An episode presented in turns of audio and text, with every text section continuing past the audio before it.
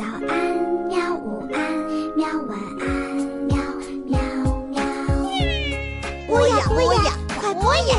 嘿咻嘿咻。更多精彩内容，请关注“博雅小学堂”微信公众号。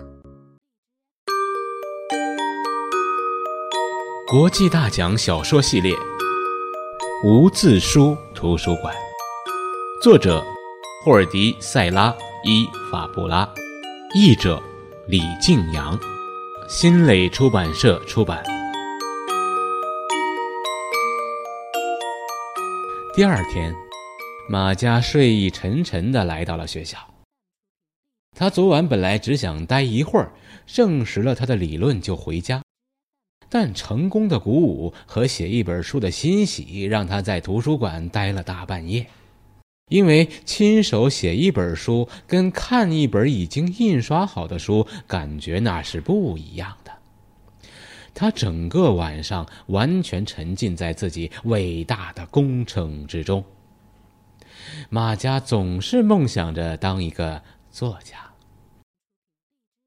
图书馆里马上就可以看到黎明的曙光了，他得撂下没有做完的工程回家了。虽然后来他写得很快，让他自己都大吃一惊，词汇跃入他的脑中，大堆大堆的字母也在他的手边，他只需要看一眼，然后唰的一下拿住这些字母，好像也很配合他的工作。当他需要一个 S，那里就有好几个 S；他需要一个 A 的时候呢，字母 A 就围着他转。他本来以为啊。把字母放到书的页面上会很费力，但是完全不会，一点问题也没有。他把那些字母一个个的按到书页上，只要放到相应的位置上，他们自己就挣脱开，静静地待在书的页面上了。有时候还会稍微调整一下，好和前面的字母对齐。这真是一个奇迹啊！最碍手碍脚的啊，就是手电筒了。也许用一个发带系在前额，或用一顶运动帽固定住它就好了。马家得想个解决的办法。这还不算完，他费了老大劲儿才睡着，他是那么那么的激动。当妈妈叫醒他的时候，他觉得好像刚刚才上床似的。他睡了还不到三个小时，脑袋有点发懵和迷糊，但是。当他打开床头柜的抽屉，看到那本他的书，他多开心呐！这是他短暂生命中最美好的一天了。马佳洗了个澡，冲去了身上的倦意。妈妈很奇怪，她通常都是在放学以后才会去洗澡的。然后马家满身疲惫而又心满意足地去上学了，虽然每一个步伐都好像腿上绑了铅块一样的沉，但他的心却插上了自由飞翔的翅膀。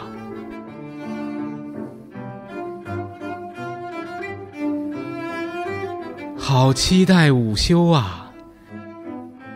今天晚上他还想回到那里去继续写作。他刚刚赶得及在上课之前跑到教室，已经没有力气和同学讨论这个问题了。他非常困，但这才是第二节课。他想在眼皮上画两只眼睛，这样呢，老师就看不出他在睡觉了。他的小脑袋点了一下又一下，止不住的在钓鱼。他不得不掐自己，拧自己，用脚踢自己。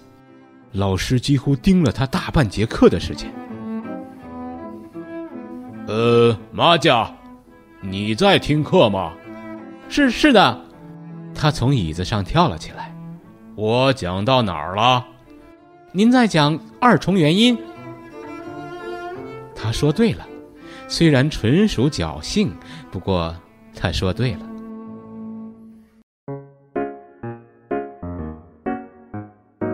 终于下课了，他们可以去操场玩耍。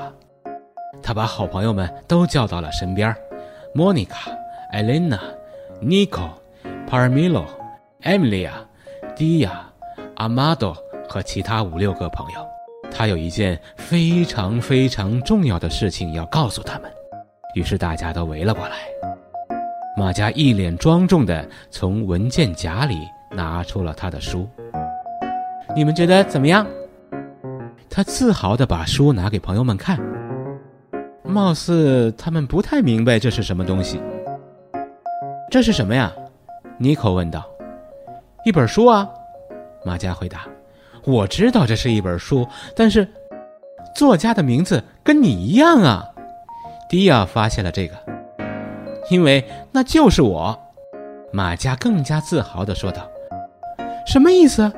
艾琳娜吃惊地问。这本书就是我写的，我正在写着呢。还没有写完，得了吧？莫妮卡不相信，她总是那个最抱怀疑态度的人。你，你用印刷字母写书？艾米莉亚问道。你们看，看见没有？他给他们看了前几页书，他昨晚已经写好了三页书了，后面呢还都是一片空白。为什么字体都不一样呢？帕尔米洛发出了疑问：“因为我没有时间去找字体一样的字母，只是把看见的随手放上去了。”大家都半信半疑地看着他。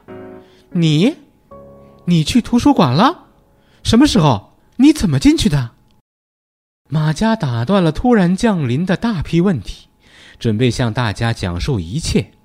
他把声音放得低一些，免得让其他人听到。我昨天想到了一个主意。据我爸爸说，因为没有人看书，所以字母才从书上坠落的。当人们又把字母放上去的时候，字母却掉了下来。可能是因为书不想接受那些没有次序的字母，或者说那些字母并不属于那本书。你们听懂了吗？懂的。我想到了另外一件事情。马佳继续说：“你们也知道，咱们图书馆的书肯定回不到以前的样子了。它们并不是彻底的死掉了。当书上的字母坠落以后，金银岛变成了无字书，阿利西亚神奇的国家也没有字了。但他们还是书，他们的字母干涸了，但没有死。其他字母也是，他们还活着，虽然分开了，但……”仍然活着，所以我想，为什么不用坠落的字母在书页上写出新的故事呢？这样可以吗？安娜很感兴趣。你来看看。马佳拿起书。昨天晚上我从家里跑出来去了图书馆，我带着手电筒从后面进去的，花了几个小时来写我自己的这本书。当我把那些字母放上去，编出新的故事的时候。那些字母立马就粘上去了，准确的说，应该是印上去了，就像他们从来没有离开过那本书一样。这恰巧证明了老师前几天讲的一个一个啊定理：能量不会增长，也不会减少，只会转换。书和字母的能量还完好无损地存在着。只需要用原来的书和原来的字母写成新的故事。这本书，他抚摸了一下自己的著作，搞不好这本书在字母坠落之前是匹诺曹，但现在它成了我的故事，名字就叫做《隐形女孩的奇闻异事》。这，太神奇了！佩德拉抓住了精髓，真强悍。伊斯多张大了嘴，不得不承认：“你告诉你爸爸了吗？”帕尔米罗想知道。马加摇头：“他根本就不听我说。”他恼火地说：“所以我才自己去试验的。”那你会告诉他吗？拉法问他。“不会。”马加断然回答：“至少暂时不会。